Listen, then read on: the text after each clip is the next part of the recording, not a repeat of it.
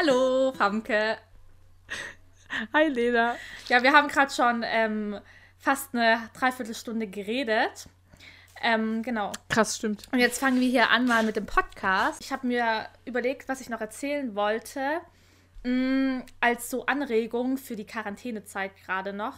Also wir nehmen gerade am Dienstag das Video, ähm, am Dienstag den, den Podcast auf. Ich bin noch so voll im Videogame drin. Meine Schwester und ihr Freund gehen jetzt nächste Woche oder diese Woche am Freitag äh, ins Autokino. Das habe ich denen nämlich vorgeschlagen. Voll geil. Und das wollte ich als Idee noch loswerden für Leute, die ähm, Lust haben, irgendwas zu machen oder die auch vielleicht ein Geschenk oder so brauchen. Boah, das könnte ich auch machen. Das ist echt. Voll cool, habe ich noch nie Ja. gemacht. Ich kenne das immer nur so aus so Filmen. Ich habe das oder auch noch nie gemacht tatsächlich und ich würde es auch voll gern machen, aber zu dritt ist halt ein bisschen schwierig in einem Auto und man darf auch nur zu zweit. Und genau, und der Server war einfach auch richtig überlastet. Also meine Schwester wollte schon morgens ähm, die Tickets bestellen, aber dann ist der Server zusammengekracht und dann konnte die das erst abends machen. Also äh, ja, Krass. wir waren nicht die Einzigen, die dann auf die Idee gekommen sind. Ja, und welchen Film gehen Sie? In die? Känguru-Chroniken.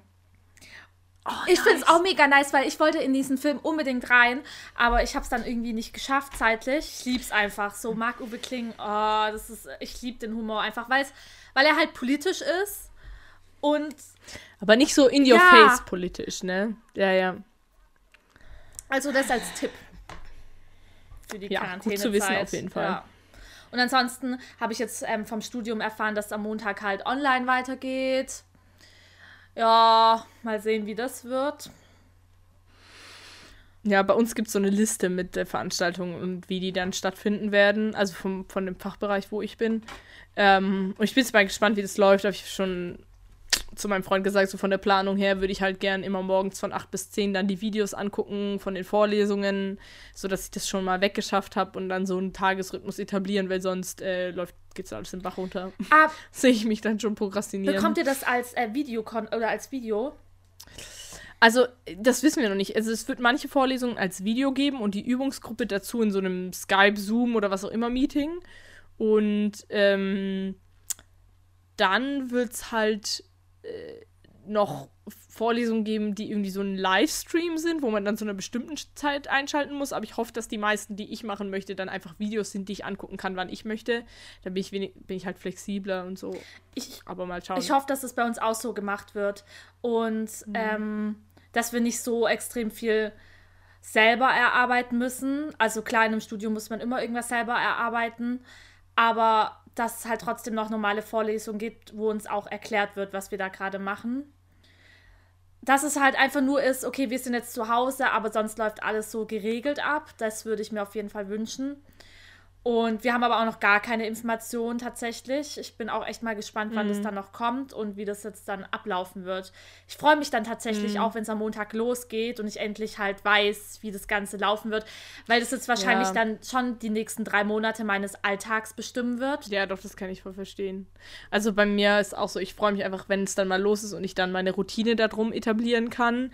Einfach, wenn ich weiß, dass auf mich zukommt, weil das ist im Moment so das, womit ich so struggle. Ich bin so, ja, ich weiß dann gar nicht, wie das, äh, ja, was ich dann machen muss, wie ich das machen muss und wie ich mich dann selber organisiere. Aber ich glaube, sobald es mal anfängt, dann kriegt man das dann schon auf die Reihe. Dann können wir auch vielleicht einen regelmäßigen Termin zum Aufnehmen finden Ja. oder so. Aber das ist doch voll oft so, dass man mehr Angst hat und sich viel zu viel Gedanken macht und wenn es dann soweit ist, ist es gar nicht so schlimm oder man bekommt es dann viel besser hin. Also ich kenne das so Ja, bei oft, mir ist das auf jeden Fall dass so. ich denke, oh Gott, oh Gott, wie soll ich das schaffen? Ich bekomme das ja gar nicht hin, obwohl ich noch nicht mal angefangen habe. Und dann weiß ich das aber von mir selber auch und freue mich dann tatsächlich, wenn es eben losgeht. Also es war auch bei ähm, Prüfungsphasen, dass ich dann irgendwann dachte, okay, es ist zwar noch ein bisschen früh anzufangen zu lernen, aber ich mache es jetzt trotzdem, weil das drüber nachdenken, dass ich es nicht schaffen könnte, ist viel schlimmer, als es dann tatsächlich durchzuziehen und zu lernen. Ja, dann, wenn wir jetzt schon vom Anfang sprechen. Meister der schlechten Überleitung. Dachte ich, äh, ich sag dir einfach, worüber ich heute mit dir reden möchte. Und das sind so Filterblasen, Informationsblasen, Echokammern. Und was das alles ist, erzähle ich dir gleich noch. Ähm, aber vorweg wollte ich vielleicht noch für unsere Zuhörer und Zuhörerinnen sagen, dass äh, wir sicherlich keine jeweiligen Experten auf dem Gebiet sind, dass wir dem anderen vorstellen, sondern dass es mehr so unsere eigene Recherche ist, die dann da reinfließt und die wir dann vorstellen und über die wir dann diskutieren und dass wir dann so als Aufhängpunkt nehmen oder als Anfangspunkt für eine Diskussion, in der wir dann unsere eigenen Erfahrungen beschreiben oder Erfahrungen diskutieren und dass das halt nie als Bildungssendung in dem Sinne begriffen werden sollte. Genau, also was sind äh, jetzt Filterblasen und warum möchte ich darüber mit dir sprechen? Ähm, du hast vielleicht schon mal von diesem Begriff Filterbubble gehört, der ähm, existiert seit 2011 und wurde von einem Herrn namens Eli Pariser oder wie man noch immer den ausspricht, geprägt. Und äh, wenn man sich den Wikipedia-Artikel dazu durchliest, dann ähm, äh, kriegt man daraus folgende Sätze. Also, laut Pariser entsteht die Filterblase, weil Webseiten versuchen, algorithmisch vorauszusagen, welche Informationen der Benutzer auffinden möchte. Dies basierend auf den verfügbaren Informationen über den Benutzer, beispielsweise Standort des Benutzers, Suchhistorie und Klickverhalten. Daraus resultiere eine Isolation gegenüber Informationen, die nicht dem Standpunkt des Benutzers entsprechen. Die isolierende Wirkung von Filterblasen ist Gegenstand wissenschaftlicher Untersuchungen und gilt nicht allgemein als belegt. Also wir bewegen uns hier nicht in einem Gebiet, ähm, das so als Faktum ähm, begriffen wird, sondern es ist eine, ein Begriff oder eine, eine Diskussion über den Begriff oder über das Geschehen, die immer noch stattfindet. Und ein, ähm, das beste Beispiel für diese Art von Online-Filterbubble ähm, ist vielleicht die, dass Google dir personalisierte Suchergebnisse liefert, wenn du den als, äh, das als Suchmaschine verwendest und dass du auf Facebook, ähm, wenn du zum Beispiel Facebook verwendest, äh, dann bestimmte News angezeigt kriegst und diese alle deiner politischen Richtung entsprechend, sag ich mal, oder deiner, deinem normalen Suchverhalten entsprechend. Problematisch ist es in dem Fall geworden, oder eine große Debatte hat sich über diesen Begriff ergeben, äh, oder da habe ich auch das erste Mal davon gehört, als es ähm, um den Brexit ging und auch als ähm, Trump gewählt wurde, weil in beiden Fällen halt erklärt wurde, dass die Benutzer also dann ihr bestimmtes Online-Ergebnis bekommen haben und die News und die Informationen, die sie bekommen haben, im Prinzip ihre eigene Meinung immer weiter wiedergespiegelt haben und die so lange reflektiert haben, bis diese äh, keinen anderen Standpunkt mehr einnehmen konnten. Aber genau. war es äh, bei Trumps Wahl nicht so, dass auch Russland da die Finger im Spiel hatte?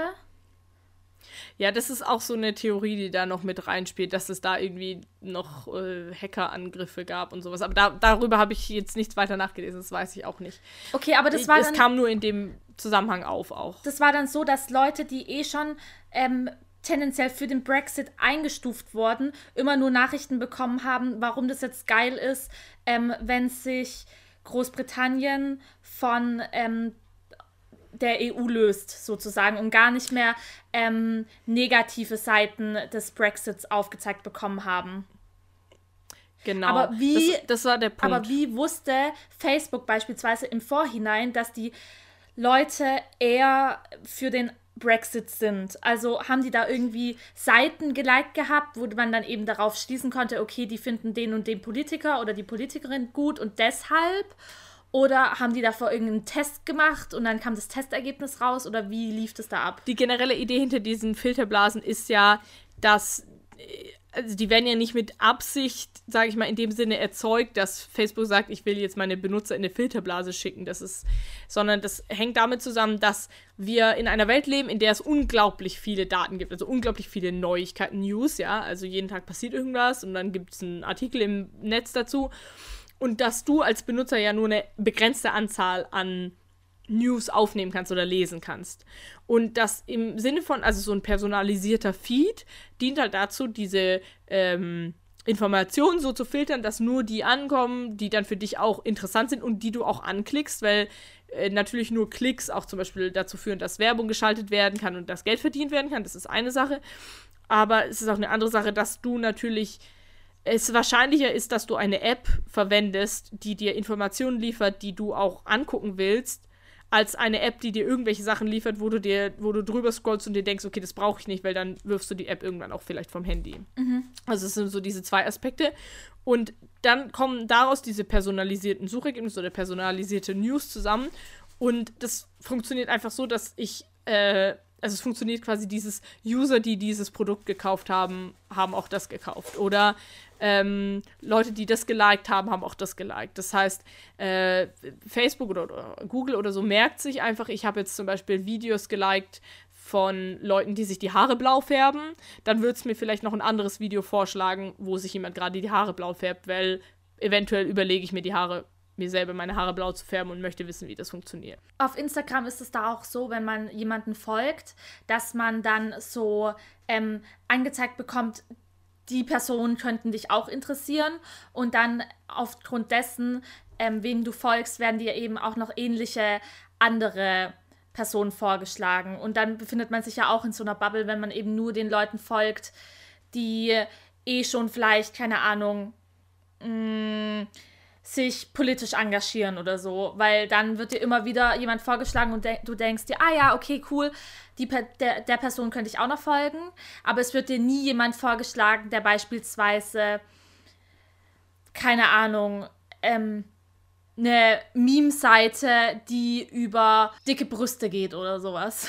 Was auch immer. Ja. Also, jetzt als dummes Beispiel, aber sowas würde mir niemals vorgeschlagen werden, weil mein weil Instagram ja sieht, okay, ich interessiere mich für Feminismus und so. Ja, genau. Also das geht auch in diese Richtung. Also ähm, das ist dieser Bezug von diesen Filterblasen zu dem sogenannten Echokammer-Effekt, das, was du gerade beschreibst, mhm. ist, dass ähm, du, ist, also es wird so beschrieben, dass verstärkter virtueller Umgang mit Gleichgesinnten in sozialen Netzwerken kann zu Verengung der Weltsicht führen und die, Bestätig die Bestätigungsfehler hervorruft. Also erstmal, nur erster Teil des Satzes, sage ich mal, der verstärkte virtuelle Umgang mit Gleichgesinnten in sozialen Netzwerken ist ja genau das, was ja. du angesprochen hast. Also ich sag mal, dieses, dieses ganze Konglomerat aus Filterbubble, die, also diese Filterblasen oder Filterbubbles werden eher Algorithmen zugeordnet, die einfach nur erkennen, okay, Lena hat dieses Bild geliked, also wird sie auch ein ähnliches Bild mögen. Und der Echokammer-Effekt hat was damit zu tun, dass du aktiv auswählst, okay, ich folge dieser Person, diese Person empfiehlt mir einen anderen Account, dann folge ich diesem anderen Account auch und du bleibst dann quasi in diesem Bereich drin, der sich um eine bestimmte Ja, aber, um aber auf Thema Instagram ist es ja nicht so, dass die Person mir dann jemand anders empfiehlt, sondern dass tatsächlich Instagram mir andere Leute empfiehlt. Ja, klar, das, das spielt auch eine Rolle, aber das ist natürlich eine direktere Auswahl, ob du dann sagst, okay, ich folge so. dieser Person aktiv ja. oder ob du äh, passiv auf deinem Newsfeed dann einen Artikel angezeigt, also oder äh, Analogie mit diesem Video mit den blauen Haaren, ja. dann kriege ich nicht, dann kriege ich einfach wieder ein weiteres Video. Dieses Video könnte dich auch interessieren. Hier färbt sich mir die Haare blau. Ja. Also das ist quasi so diese Abgrenzung, die man da vielleicht machen muss.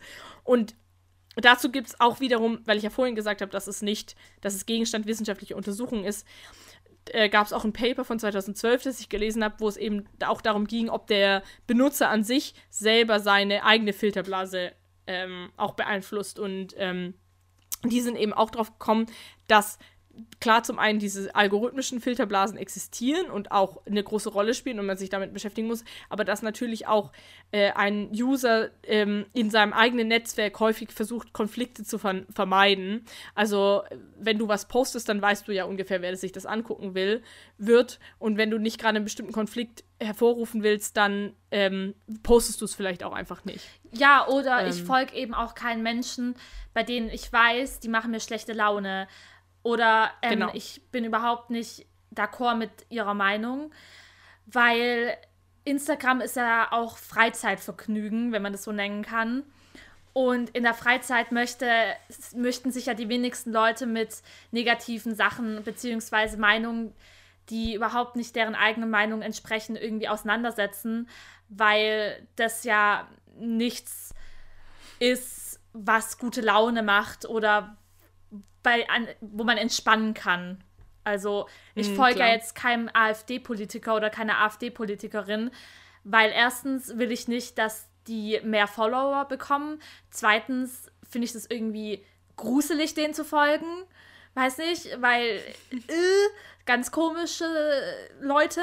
Und ähm, drittens habe ich einfach gar keine Lust, von denen irgendwas zu mitzubekommen, außer ich entscheide mich aktiv dafür, zu recherchieren, was gerade bei denen so abgeht.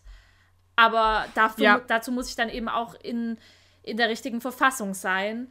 Und ähm, das bin ich nicht jedes Mal, wenn ich auf Instagram gehe. Genau, und so sehen das dann die Leute, die halt Facebook verwenden, also analog auch. Also für dich ist vielleicht deine Lieblings-App oder die App, mit der du am meisten Zeit verbringst, meinetwegen Instagram.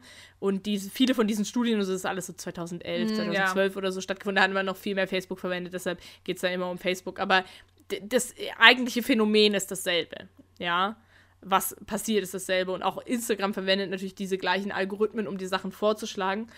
Und mir ist es auch aufgefallen, ähm, wir haben ja diesen Instagram-Account, Pantoffeln im Regen, ähm, den ich auch auf meinem Handy habe und ich habe noch meinen persönlichen Instagram-Account. Und da sind verschiedene Leute abonniert. Und wenn ich dann in dieses Entdecken-Feld gehe, dann tauchen bei meinem persönlichen Instagram-Account da ganz andere Bilder auf, als bei unserem Instagram-Account, der zu dem Podcast gehört. Und das fand ich auch interessant weil es einfach nur darum geht, was habe ich abonniert, was habe ich vielleicht schon angeguckt, was habe ich schon geliked mit dem Account. Ja, aber ähm, auch wenn ich dann auf Instagram eben dieses Entdecken anschaue, was ich sehr selten mache, weil meistens tut mir das nicht so gut, weil Instagram anscheinend doch nicht so genau weiß, was meine Interessen sind, beziehungsweise vielleicht weiß ich das nicht so genau. Instagram weiß es total gut, aber da kommen manchmal eben auch so extreme Schönheitsideal-Models. Ähm, denen ich halt einfach bewusst nicht folge und das sehe ich dann aber trotzdem auf meinem Entdecken, auf der Entdeckenseite. Und aber oft ja, kommt da eben auch aus irgendeiner Serie eine Person und ich weiß, okay, die wird mir jetzt vorgeschlagen, weil ich der und der Person folge, die so eine ähnliche Serie irgendwie mit verfilmt hat oder in der mitgewirkt hat. Also man kann es, glaube ich, schon so ein bisschen auch nachvollziehen, was aber ja nichts an der Sache ändert, dass mir nur so Leute vorgeschlagen werden. Auch wenn ich das weiß, aber trotzdem, ja. Ja, das ist auf jeden Fall so. Ist auch ein bisschen schade, ähm, weil es gibt bestimmt auch richtig tolle Accounts, die unentdeckt bleiben bei mir, weil Instagram meint, sie würden mich nicht interessieren. Dabei interessieren sie mich irgendwie vielleicht dann doch. Wie gesagt, also das ist dieses ganz große Problem, dass wir in diesem Zeitalter leben, wo es einfach einen Überfluss an Informationen gibt und du gar nicht ja alle Informationen zu dir nehmen kannst. Also du bist ja immer in der Situation, dass entweder du selber auswählen musst oder für dich ausgewählt werden muss. Und äh, tatsächlich ist es so, dass ähm, es die Möglichkeit gibt, manche Filter explizit auszuwählen. Also so wie du sagst, ich folge keinem AfD-Politiker und das ist auch okay für mich. Aber dass diese, wenn in dem Moment, wo du die Filter auswählst und meinetwegen ähm, veganen Aktivisten auf Instagram folgst, du das Gefühl hast, dass deine eigene Meinung weiter vertreten ist, als sie tatsächlich ist. Also, ähm, das ist so ein Cognitive Bias, der dadurch aufkommen kann, wenn du immer nur siehst, okay, alle Leute ernähren sich vegan und alle Leute setzen sich für Tierrechte ein. Und das ist auch deine Idee, dass du das so machen möchtest dann äh, kommst du, nachdem du eine Viertelstunde auf Instagram gesurft hast, auf die Idee, okay, jeder sieht es so. Und dann redest du mit deinen Eltern und plötzlich verstehen sie nicht, warum du jetzt kein Fleisch essen möchtest. Und, ähm, aber du bist der Meinung, dass plötzlich jeder, okay, das Beispiel ist wirklich komisch, aber äh, du bist plötzlich der Meinung, dass jeder ähm, eben auch deine eigene Meinung vertritt. Nee, also ich finde, das Beispiel ist richtig, richtig gut, weil dazu kann mhm. ich nämlich auch, ähm, ja aus meinem realen Leben tatsächlich ähm, was erzählen, was genau in die Richtung geht. Da geht es nicht nur um Filterbubbeln im Internet, sondern eben auch, man hat ja genauso Bubbeln in der realen Welt. Also ich umgebe mich ja hauptsächlich mit Menschen, die ähm, mir gut tun und die mit denen ich mich austauschen möchte. Und das sind ja meistens Leute, die eben die gleiche Meinung oder wenigstens eine ähnliche Meinung und ähnliche Interessen wie ich vertreten. Und ähm, da ist es mir eben auch passiert, dass für mich das ganz klar war, Veganismus ist voll das Thema und jede Person weiß eigentlich darüber Bescheid, weil ähm, in den sozialen Medien wurde mir das vermittelt, wie du schon gesagt hast, wahrscheinlich gerade aus dem Grund. Aber auch mein um Umfeld hat mir das vermittelt. Und klar, es gab immer Ausnahmen und klar, in meiner Familie ist jetzt auch nicht jeder oder jeder vegan, aber die wissen, was es ist aufgrund meiner Tätigkeit, dass ich ihnen das sage und sage, okay, das und das esse ich nicht mehr ähm, und denen aufzeige, okay, es gibt auch Alternativen. Auf jeden Fall war ich letzten Frühling, also ich glaube, das ist jetzt ein Jahr her, in Berlin auf dem Alexanderplatz mit anderen VeganerInnen und wir haben so eine, wie nennt man das denn? Wir haben so einen Kreis gebildet und wir hatten Monitore und darauf wurden eben Szenen gezeigt von Massentierhaltung, aber auch Biotierhaltung, die nicht wirklich besser ist. Und Ja. ähm, haben eben die Leute, wenn sie stehen geblieben sind, auch informiert, wenn sie wollten. Also wir haben uns nicht aufgedrängt und so. Es war auch alles angemeldet, also war alles im rechtlichen Rahmen. Dann bin ich auch eben mit Menschen ins Gespräch gekommen und habe bemerkt, wie wenig Veganismus in der Mitte der Gesellschaft angekommen ist und wie wenig informiert Menschen sind. Das ist mir da erst richtig bewusst geworden, weil ich davor in meiner Bubble gelebt habe und auch immer noch lebe, aber jetzt eben weiß, dass es ja so, so viele Menschen gibt, die sich null Gedanken darüber machen. Viele, die auch einfach keine Zeit haben oder keine Energie haben, sich Gedanken darüber zu machen, weil sie mit anderen Sachen beschäftigt sind. Viele aber auch, die es einfach nicht juckt, die aber Zeit hätten, sich darüber Gedanken zu machen. Ähm, und es ist dann auch wieder passiert, als ich ins Wohnheim gezogen bin. Und da redet man ja zwangsläufig irgendwie über Ernährung, weil man zusammen isst, man teilt sich einen Kühlschrank, man teilt sich eine Küche. Und da war das gleiche wieder, dass ich dann gesagt habe, ich bin vegan. Und klar, die Leute wissen inzwischen schon, was das ist. Aber warum? Und dass viele Sachen, die sie essen, auch vegan sind. Und dass Tofu, das ich esse, nicht dafür verantwortlich ist, dass Regenwälder abgeholzt werden.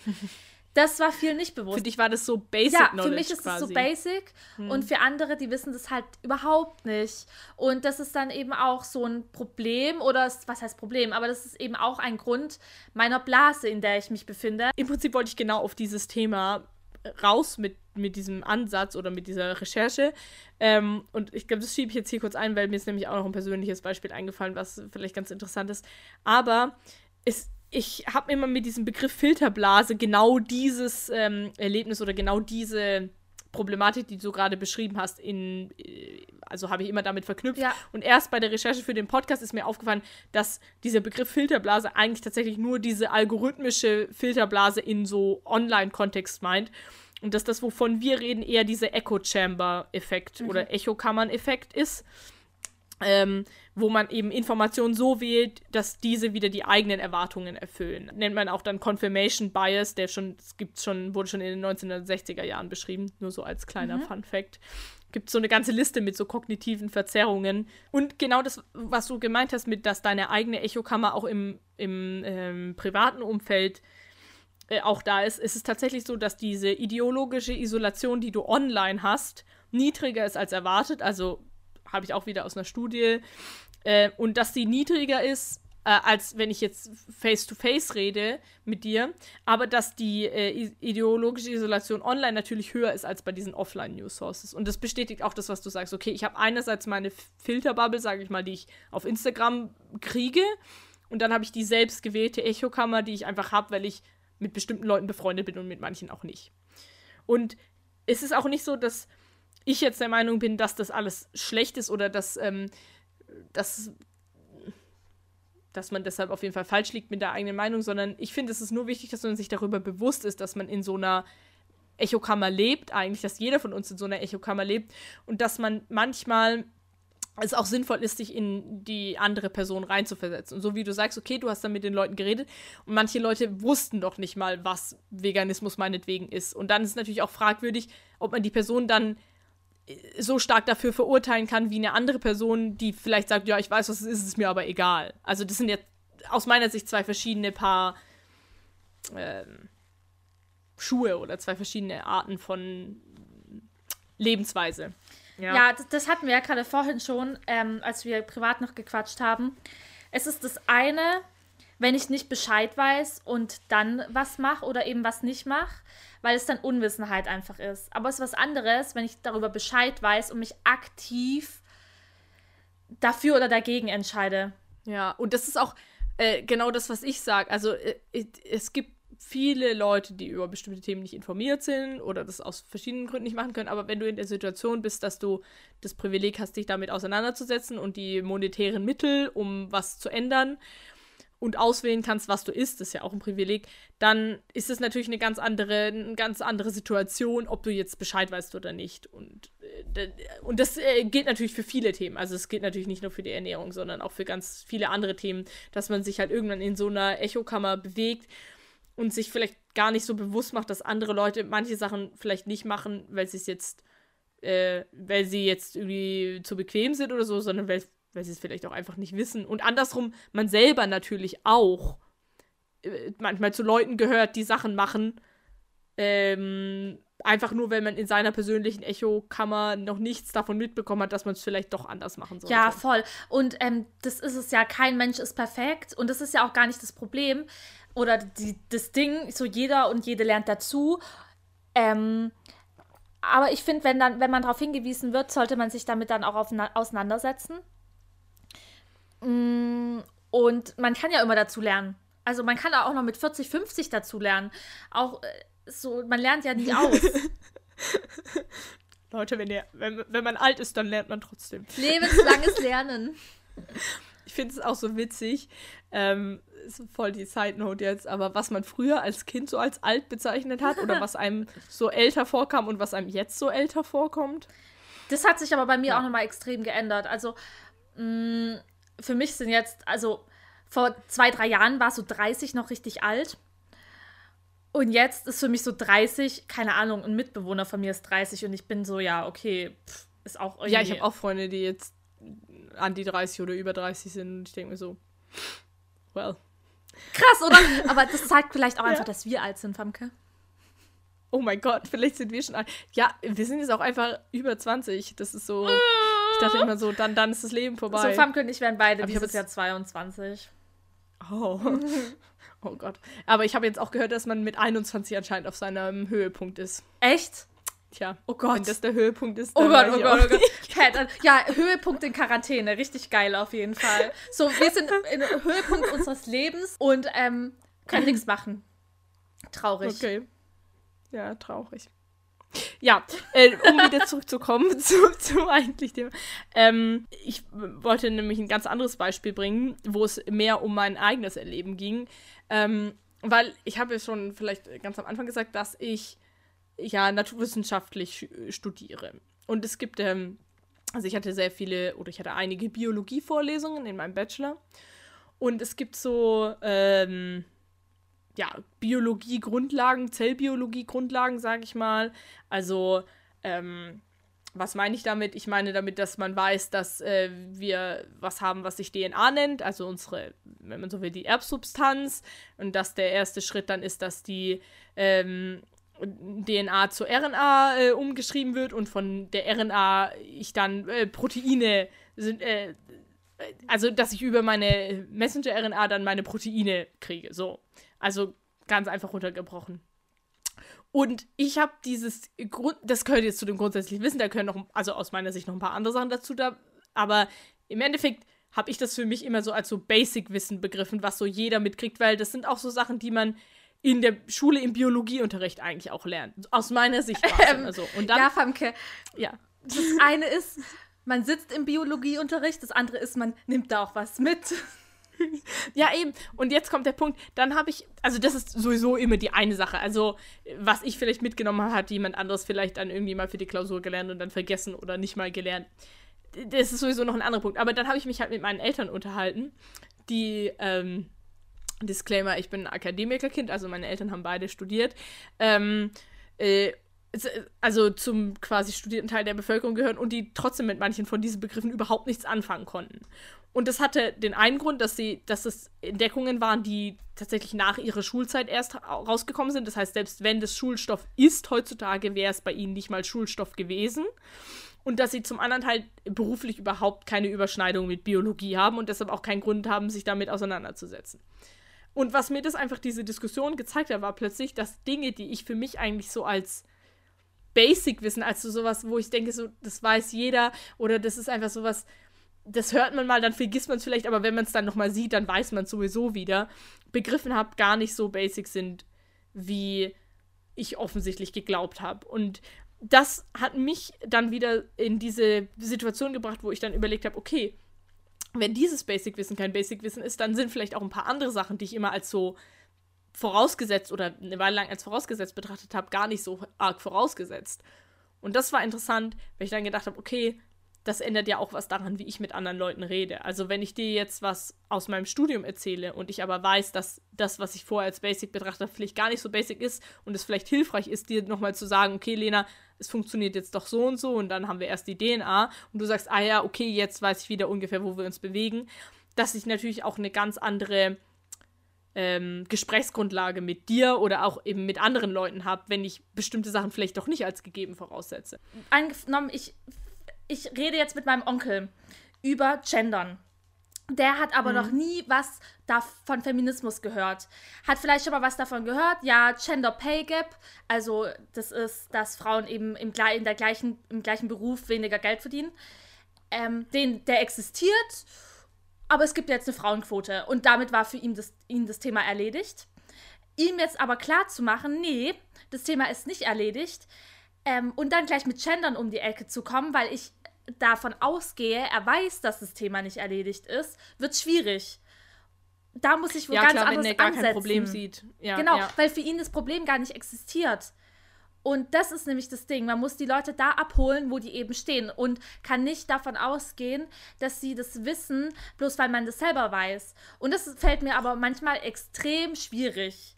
Weil ja. für mich, und das hast du auch selber schon mal treffend gesagt zu mir, wenn ich eine Sache für mich entdeckt habe, dann mache ich die 100%. Also wenn ich einmal wo drin bin und von was überzeugt bin, dann ist es für mich logisch, dass ich das mache.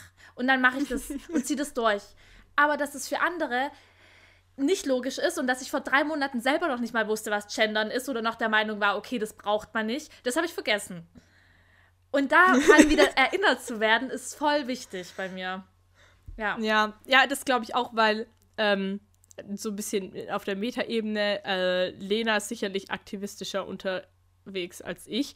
Äh, das hat vielleicht verschiedene Gründe, aber ein Grund ist genau dieser, dass du in der Lage bist, dir was anzueignen, also ein bestimmtes Wissen über einen bestimmten Missstand, sag ich mal, und dann auch sagst, okay, ich will was dagegen tun, und dann gehst du vor und du machst es einfach und du ziehst es durch und du lässt dich auch nicht davon zurückhalten, dass du es früher vielleicht anders gesehen hast oder dass du ja das erst für dich entdeckt hast und klar, dann ergeben sich daraus so Situationen, wo man einfach dann plötzlich diskutiert und du sagst, hä, was geht ab? Äh, warum weiß die Person das nicht? Warum ja, weiß die Person nicht alles, was ich weiß? Warum wissen Leute nicht, dass es so ein drittes Geschlecht gibt? Das ist doch logisch, dass man das weiß. Aber n -n, ist nicht logisch. Das ist eben wieder, da kommen wir wieder zurück, das ist dieses Ech diese Echokammer, weil ich mit Leuten umgeben bin, die vielleicht queer sind, die sagen, sie sind divers, die ähm, einfach sich damit auskennen. Aber dass es viele Leute gibt, die sich damit noch nie beschäftigt haben. Ja, genau, und da gibt es doch dieses, das ist jetzt auf Englisch, aber ich lese mhm. es einfach vor und übersetze es dir dann. Ähm, This can lead to people becoming used to hearing what they want to hear, which can cause them to react more radically when they see an opposing viewpoint. The filter bubble may cause the person to see any opposing viewpoints as incorrect and could allow the media to force views onto cos äh, consumers. Also im Prinzip was hier gesagt wird, ist, dass da die Leute äh, sich daran gewöhnen, dass sie das hören, was sie hören wollen. Und was man, was dann zu einer radikaleren äh, Reaktion führt, wenn man eben eine gegengesetzte äh, Meinung plötzlich hört. Und das kann nicht nur dazu führen, dass man eben äh, gegensätzliche Meinungen nicht mehr akzeptiert oder als falsch ansieht, sondern eben auch dazu, dass wenn deine Filterbubble entsprechend modifiziert wird, du natürlich eine bestimmte Meinung auch aufgedrückt bekommen kannst. Und während wir uns als äh, aufgeklärte und informierte Personen begreifen, trifft natürlich auf uns diese Filterbubble genauso zu wie auch auf Leute, die vielleicht in einem politisch aus unserer Sicht schwierigen Bereich sich bewegen. Also äh, klar, gerade so äh, rechte Propaganda oder sowas. Das ist aber nicht auf unserer, aus unserer Sicht schwierig. Das ist schwierig. Ja, das war, äh, das war auf jeden Fall äh, schwierig formuliert. ähm, was ich damit sagen will, ist, dass man sich äh, auf der einen Seite selber fragen muss, ob man sich in so einer Filterbubble bewegt. Also auch, weil man seine eigene Meinung hinterfragen sollte. Klar ist man der Meinung, dass man die richtige Meinung hat, sonst würde man ja diese Meinung nicht vertreten. Und äh, man, also ich sowieso versuche meine Meinung durch wissenschaftliche Kenntnisse zu äh, begründen, ja. sag ich mal. Ähm, aber dass natürlich man sich trotzdem hinterfragen muss, aber ähm, Das ist die eine Seite von dieser Münze, die ich hier beleuchten will. Und die andere Seite ist natürlich, dass man äh, mit dem Kontext auch verstehen kann, wie sich bestimmte Propaganda einfach weiterentwickelt. Weil wenn Leute immer nur sehen, okay, ähm, Merkel ist böse, Merkel ist böse, Merkel ist böse, dann sind sie irgendwann der Meinung. Das ist ganz, also wenn du immer nur eine Information kriegst, dann glaubst du irgendwann, das ist die Wahrheit. Und je länger Leute sich in so einer Filterbubble bewegen, desto schwieriger ist es natürlich, mit denen eine Diskussion zu führen. Und ich glaube, das ist genau das, was wir uns als mh, hm, tolerante oder, oder offene Menschen bewusst machen müssen, ist, wenn wir wirklich diese Leute erreichen müssen, ist, dass wir erkennen, dass die oft in dieser Bubble gefangen sind und man sich dann darüber Gedanken machen kann, wie kriege ich die Leute aus dieser Bubble raus, wie kriege ich das hin, dass diese Leute wieder in der Lage sind, mehr News oder mehr Informationen zu bekommen, äh, diversere Informationen zu bekommen. Und ich sage mal so, wenn dann Leute erstmal Zugang zu mehr Informationen haben, dann sind sie, wird sich vielleicht auch ihre Meinung ändern. Natürlich wird niemand, der super, super rechts ist, plötzlich durch andere News jetzt zum tolerantesten äh, Menschen der Welt. Das wird nicht passieren, aber es ist natürlich ein Unterschied, ob ich immer nur das gleiche Schema ein, eingetrichtert bekomme oder ob ich auch ein bisschen was anderes sehe und dann denke, okay, hm, vielleicht wähle ich doch nicht die AfD, sondern lieber die CDU oder sowas. Das macht ja schon einen riesen Unterschied. Stimmt, ja. Also deshalb, also deshalb hat das, das, hat halt für mich so diese zwei Seiten. Also diese eine Seite, wo ich halt mich selber hinterfragen und selber darüber nachdenke, was sehe ich hier eigentlich oder was, was lebe ich eigentlich oder stimmt es überhaupt? Und aber auf der anderen Seite denke, okay, wenn ich jemandem begegne, der eine bestimmte Meinung hat, dann muss ich erstmal gucken, aus welchem Kontext kommt der. Und kommt der überhaupt aus einem Kontext, wo, wo wir überhaupt die gleiche Sprache verwenden, wo wir uns über, überhaupt unterhalten können. Da hat aber auch jede und jeder die Verantwortung, ähm, die eigenen Informationen zu überprüfen und auch andere Quellen heranzuziehen. Also gerade wenn ich jetzt, keine Ahnung, mich über irgendein Thema informiere, schaue ich schon, dass ich mehrere Artikel von unterschiedlichen Zeitungen beispielsweise lese. Kann man ja online die mhm. meisten auch einfach abrufen. Ähm, und man kennt ja auch die politische, also die politische Richtung von Zeitungen. Also dass ich beispielsweise nicht nur die Taz lese, sondern auch mal die Zeit.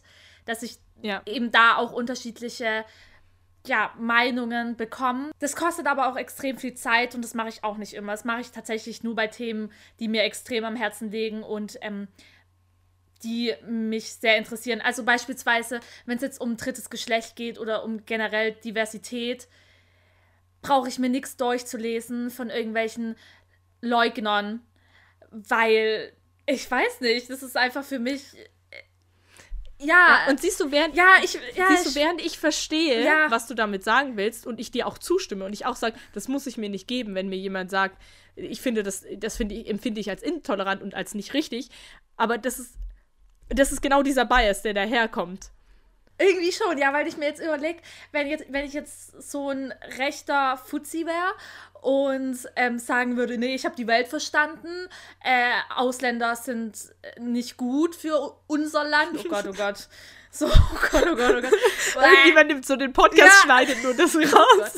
äh, dann dann denke denk, denk ich mir auch, ja, ich habe die Welt verstanden. So, ähm, ich muss keine Artikel mehr lesen, in denen es darum geht, dass seit 2000 ähm, die Gewalt und die Straftaten zurückgegangen sind und überhaupt. Das muss mir nicht geben, das ist ja eh alles falsch. Und jeder, also sowohl die als auch wir, wir denken ja, nee, das muss ich mir nicht geben, weil das stimmt eh nicht oder äh, wie auch immer. Und dann ähm, nicht nur also klar, wir gehen davon aus, dass das, was sie denken, richtig ist. Es ist gerade super schwierig, das zu formulieren. Ja. Aber ich glaube, was ich sagen will, ist, dass es auch wahrscheinlich uns was bringen würde, ab und zu vielleicht mal sowas zu lesen, wo wir sagen, äh, das muss ich mir nicht geben. Mhm. Einfach, um dann eine, gleichen, eine gleiche Basis mit jemandem zu haben, der nur immer diese Sachen zu liest. Wo, was ich aber ganz cool dafür finde oder ganz ähm, interessant, ist beispielsweise, mh, hm, oh Gott, wie heißen die? Anne Will. Heißt es so? Mhm, also so mhm, Talkshows, mhm wo eben ja, ja. verschiedene Menschen eingeladen werden mit ganz unterschiedlichen politischen Hintergründen. Und da sieht man ja dann doch ähm, unterschiedliche Meinungen. Das finde ich beispielsweise ist eigentlich eine ganz, doch, ich glaube, das ist eine ganz befriedigende Art, um verschiedene Meinungen ähm, gleichzeitig zu hören und man muss sich jetzt nicht so krass dahinter klemmen. Ja, was auch cool ist, es gibt oft in Zeitschriften, also ich weiß, dass die Zeit es zum Beispiel macht, zu einem Thema dann so zwei ähm, äh, zwei Meinungen einfach abbildet. Also, dass man dann äh, links hat man dann irgendwie so Pro und rechts dann Kontra. Dann kann man sich das durchlesen und ich fand es voll interessant, weil oft habe ich dann halt den Standpunkt zuerst durchgelesen, wo ich dachte so, ja, dem stimme ich zu. Und habe das durchgelesen und war so, ja, ja. Und dann habe ich den Gegenstandpunkt durchgelesen und war so, oh, ja, so kann man das auch sehen. Hm, interessant. Und da musst du dir selber Gedanken machen, um für dich selber was finden. Und das ist ja eigentlich genau das, was am sinnvollsten ist, dass man selber das Für und Wider abwägt und sich dadurch eben eine eigene Meinung bildet und nicht wie bei Filterbubbeln eine Meinung vorgesetzt bekommt und gar nicht die Möglichkeit hat, sich ähm, auch die Gegenseite anzuhören. Also die Möglichkeit hat man immer, aber halt jetzt nicht. Ist halt schwieriger. Ja, ist schwieriger. Oder erfordert mehr Aufwand, genau. ja. Also ich glaube, das ist halt so ein bisschen für mich halt der Gedanke, dass ich sage, okay, ich sollte auch ab und zu Sachen lesen, die nicht meiner Meinung entsprechen oder wo ich denke, äh, was für ein Quatsch. Zum einen, um zu sehen, bin ich wirklich, liege ich noch richtig oder bin ich jetzt in meiner Bubble gefangen? Und zum anderen auch, wirklich, um zu sagen, okay, ich, ich schaffe irgendein, ich schaffe mir ein bestimmtes Wissen an, das mich dazu ähm, befähigt, auch mit Leuten zu diskutieren, die komplett gegengesetzter Meinung sind. Weil äh, es ist natürlich schön und gut, wenn ich mit jemandem rede und sage, okay, wir sind einer Meinung und jetzt machen wir das so, das ist auch wichtig. Aber es ist auch super wichtig, irgendwie mit jemand anderem über Dinge zu diskutieren, äh, um sich beide, also um damit beide irgendwie auch weiterkommen. Ich finde es gerade ähm, gerade das ist richtig spannend und macht mir auch persönlich Spaß, mit Leuten zu diskutieren, die nicht die gleiche Meinung vertreten wie ich. Also natürlich auch nicht die komplett fernab von allem sind, was ich vertreten ja. kann, aber ja. die dann doch eine andere Meinung oder einen anderen Zugang zu einem Thema haben. Mm, weil, und mit denen man auch diskutieren kann. Es gibt ja auch Leute, mit denen kannst du nicht diskutieren. Aber es gibt eben auch Leute, mit denen geht es gut und das macht dann Spaß. Es ist zwar anstrengend, aber da kommt für beide Seiten was rum. Und ich sage ja auch nicht, dass ich die Weisheit mit, Löffel, mit Löffeln gegessen habe. Und natürlich lasse ich mich auch mal von der Gegenposition überzeugen, beziehungsweise sehe dann auch den Punkt und kann dann auch sagen, okay, ich stimme dir zwar nicht zu, aber ich verstehe, was du meinst und ich verstehe deinen Standpunkt. Und das ist mega spannend. Und da ähm, habe ich das Glück auch vielleicht in einer großen WG zu wohnen, wo eben auch manchmal über, nicht immer, aber manchmal über Politisches diskutiert werden kann und da dann einfach auch ganz andere Standpunkte zu sehen. Manchmal denke ich mir aber auch einfach nur so, okay, ciao, da bin ich jetzt einfach raus. Man kann ja auch nicht immer diskutieren, man kann auch nicht immer seine eigene Meinung hinterfragen lassen. Muss man auch nicht, ist auch super anstrengend. Also, und auf der anderen Seite finde ich es halt auch wichtig, dass wenn man in eine Diskussion reingeht, dass man auch durchaus ja, sagt, okay, wenn da jetzt wirklich neue Fakten kommen, dann bin ich auch bereit, meine Meinung zu ändern und dass auch der, das Gegenüber das auch akzeptieren kann. Dass wenn ich am Anfang was sage und dann diskutiert man und redet man über Sachen und dann sage ich am Ende, okay, ich habe meine Meinung ein bisschen geändert, ich bin jetzt da und da, dass dann mein Gegenüber sagt, okay, cool, wir sind beide bei einem neuen Punkt angekommen und nicht sagt, am Anfang hast du das aber noch so und so gesehen. Ja, voll. Weil wenn ich nur diskutiere, um am Ende das Gleiche zu behaupten wie vorher, dann ist ja keine Diskussion, sondern dann tue ich ja dem anderen nur versuchen, meinen Standpunkt aufzuzwingen. Also manchmal ist es einfach so, dass man dass, dass keine Seite sich annähern kann. Ja, aber trotzdem ja. hat die Diskussion was gebracht, weil ich dann weiß, also ich denke auch für beide Seiten was gebracht, weil man dann trotzdem weiß, wie andere Menschen ticken und ähm, das besser dann einordnen kann. Also weil du auch gemeint hast, man und mir auch zugestimmt hast mit, man muss nicht immer diskutieren. Ähm, ich habe das auch eine Zeit lang nicht vertreten, die These, und meinte da oder dass man schon eigentlich immer diskutieren muss mhm. und immer seine Meinung vertreten sollte, weil man sonst irgendwie ja nicht, mh, mm, nicht da richtig dahinter steht. Aber von davon bin ich auch abgewichen, weil ich auch einfach denke, wenn Leute schon in ein Gespräch reingehen und mich nur provozieren und ich weiß genau, die machen das gerade nur, um ähm, ja, schlechte Laune zu verbreiten oder um mich runterzumachen, dann diskutiere ich mit denen nicht mehr. Dann sage ich denen klar, ich habe dazu gerade keine Kraft und keine Ressourcen. Und das finde ja. ich auch vollkommen okay und legitim. Genauso wie ich mit rechten Menschen also Nazis, nicht diskutiere, weil in dem Moment, ist jetzt schwierig zu formulieren, aber in dem Moment, wenn ich mit denen mich an den Tisch setze und mit denen anfange zu diskutieren, sage ich denen, okay, ihr habt eine Meinung, die ist sozusagen ich sehe euch auf Augenhöhe und ich kann mit und ich möchte mit euch diskutieren über diese Meinung, weil es ist eine Meinung. Aber für mich ist Nazi sein keine Meinung. So, für mich ist ja. es einfach nur Bullshit ja. und ich möchte denen keinen Raum geben, diesen Bullshit auch noch irgendwie mit mir zu diskutieren. Ja, also da ist dann einfach ja auch nicht deren Schluss. Meinung als was diskussionswürdiges genau, ja, annehmen. Ja. Aber das ist ja das, was ich sage. Also es gibt halt die Sache, okay, ich diskutiere, aber das funktioniert nur auf der Basis, dass ich jemand anderen sage, okay, du hast deine Meinung, du hast bist durch verschiedene Gründe zu dieser Meinung gekommen und wir, jetzt diskutieren wir drüber und dann schauen wir, wie es weitergeht. Das ist die eine Sache. Aber genau, du musst halt natürlich auch für dich persönlich und auch allgemein Grenzen ziehen, zu sagen, okay, das und das und das ist einfach keine Meinung, das ist einfach nur Arschloch sein, so. Und ich glaube, trotzdem ist es halt und darauf, darauf, das ist so eine Frage, die ich mir immer selber stelle, darauf habe ich noch keine Antwort gefunden. Wie redet man dann mit solchen Leuten? Gar nicht. Und ich habe, ich, ja, das ist aber halt die Frage. Also wird es dann dadurch besser, dass du nicht mit ihnen redest? Also, weil dann bleiben sie ja in ihrer Bubble. Es ist schwierig.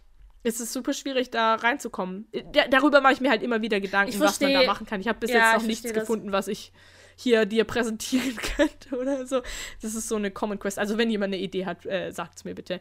Ich, ich finde es schwierig. Ich weiß es nicht. Darauf wollte ich nochmal zurückkommen. Du hast nämlich gesagt, äh, du versuchst dann verschiedene Artikel zu lesen und äh, tatsächlich äh, so unterschiedlichere Meinungen mit, miteinander abzuwägen. Dafür gab es auch verschiedene Ideen, die aus diesem ganzen Filterbubble-Diskussion damals entstanden sind.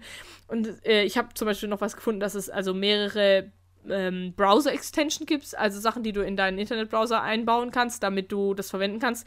Es gibt irgendwie sowas, das nennt sich äh, Consider It oder sowas, da ähm, legt man dann äh, Pro-Kontra-Listen zu einem bestimmten Punkt an und kann die dann mit so einer Community teilen. Und dann kann man auch Punkte hinzufügen, die von anderen Leuten oft hinzugefügt wurden und so und sieht man so ein verschiedenes Bild. Und äh, andere Lösungen gibt es zum Beispiel für so Foren, dass dann äh, Kommentare auf so einer 2D-Map, also nach Orientierung quasi abgebildet werden. Und je größer quasi so ein Punkt von so einem, von so einem Kommentar ist, desto mehr User haben quasi mit diesem Kommentar interagiert und desto mehr wurde da diskutiert und desto mehr User finden irgendwie diese, diesen Aspekt wichtig von einem bestimmten Thema. Also das nennt sich dann Motivated Information Processing, sage ich mal. Also dass man halt äh, guckt, dass man wirklich verschiedene Quellen am Ende heranzieht, um sich seine Meinung zu bilden. So wie viele Themen ist es irgendwie so wiederum so ein Fass ohne Boden, weil man fängt dann irgendwie an, darüber zu reden und dann fällt einem auf, man bewegt sich auch in so einem bestimmten Bias oder in so einem bestimmten, ich weiß gar nicht, was, was Bias auf Deutsch heißt, ähm, so einer bestimmten Erwartung, sage ich mal, an eine Situation. Und dann fällt einem auf, dass man im Prinzip auch genau das mit seiner eigenen Meinung macht, was man anderen Leuten vorwirft, aber dann rechtfertigt man es wieder vor sich selber, wenn man sagt, ja, meine Meinung ist ja richtig oder es ist ja bestätigt. Es ist so eine interessante Fragestellung, die einen einfach so vor, die einen so ein bisschen vor Augen führt, dass man ab und zu sich selber auf jeden Fall hinterfragen muss. Das haben wir jetzt voll gut mit diesem Podcast auf jeden Fall gemacht. Ich finde es voll cool. Ich weiß nicht, ich habe irgendwie nur diesen, diese Diskussion im Kopf gehabt, dass ich darüber reden wollte und ich wollte es so ein bisschen mit ein paar Informationen noch unterfüttern und dann habe ich da so angefangen drin rumzulesen und es gibt tatsächlich einiges an Informationen. Ja, aber das hat mir auch so Spaß gemacht, weil ich gedacht habe, der Podcast bietet mir jetzt irgendwie so die Möglichkeit, mich für so eine begrenzte Zeit mit einem neuen Thema auseinanderzusetzen. Diese Methoden zur Recherche habe ich in meinem Studium gelernt, sage ich mal. Und dann kann ich mich einfach damit auseinandersetzen. Ich kann für mich ein bisschen was Neues lernen. Wir haben eine coole Diskussionsgrundlage und dann ergibt sich da vielleicht auch ein bisschen neues Wissen für potenzielle Hörer und Hörerinnen. Ja, jetzt nehmen wir eine Stunde auf. Ich glaube, das passt so, oder? Ja, ich glaube auch. Okay. Ja, dann äh, macht äh, mit eurem äh, neu erkannten Wissen das, was ihr damit machen sollt und hinterfragt euch selber und eure Quellen kritisch, ja. das war Pantoffeln im Regen mit Lena und Famke. Wenn du noch mehr Infos über uns haben möchtest, kannst du gern unsere Website besuchen oder uns auf Instagram folgen. Tschüss!